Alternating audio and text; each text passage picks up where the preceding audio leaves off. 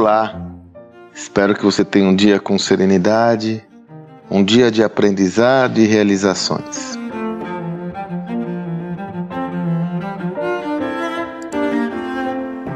Em uma conversa, um dos nossos projetos com meu querido amigo Paulo Campos, estávamos falando sobre a confiança como elemento fundamental de qualquer exercício de liderança. Né? O líder um dos pré-requisitos fundamentais de qualquer líder de sucesso é a confiança que ele estabelece entre seus pares, entre os seus colaboradores, é a confiança que ele estabelece no ambiente onde ele atua.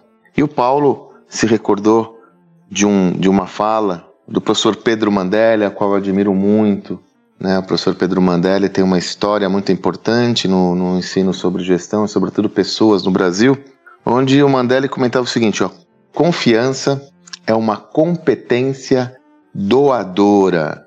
Olha que visão interessante. Que está por trás dessa tese é que você só adquire confiança entre seus pares se você for aquilo que nós conhecemos como líder servidor. Ou seja, você se doa para aquela relação, você se doa para os seus colaboradores, você se doa em prol da construção de um ambiente que seja virtuoso. Confiança diz muito mais respeito a forma como você se relaciona com o outro do que com a sua pauta individual. Por isso que um dos detratores da confiança, tá aí de novo ele aparecendo, minha gente. Um dos detratores da confiança é o ego, porque o ego faz com que você tenha uma visão exclusivamente orientada às suas próprias necessidades, à sua própria agenda, em detrimento de uma construção de valor compartilhado, em detrimento do entendimento de que para que você prospere, para que você atinja seus objetivos numa equipe, os outros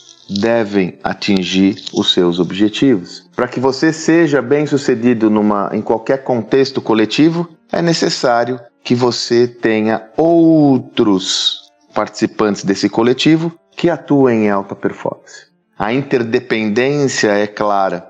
E para isso, quanto mais confiança houver no sistema, maior a possibilidade de haver engajamento. Quanto maior for o engajamento, maior a possibilidade de vocês atuarem em alta performance. E veja, a confiança ela se estabelece com o tempo. Ela é uma, uma instância que demanda muito investimento no início, na construção da solidez das relações, para que ela se consolide como tal. A boa notícia é que a partir do momento que ela se estabelece, ela tende a se fortalecer. A má notícia é que essa é uma malha muito fina, muito sutil a linha que separa esse processo todo da confiança e da desconfiança. Então você não pode, assim que você consegue construir esse castelo, você não pode fazer nada que não seja coerente que possa destruir valor, porque é muito sutil essa linha entre confiar e desconfiar, e qualquer ato que não seja consonante com a sua fala pode destruir toda a fortaleza que você construiu.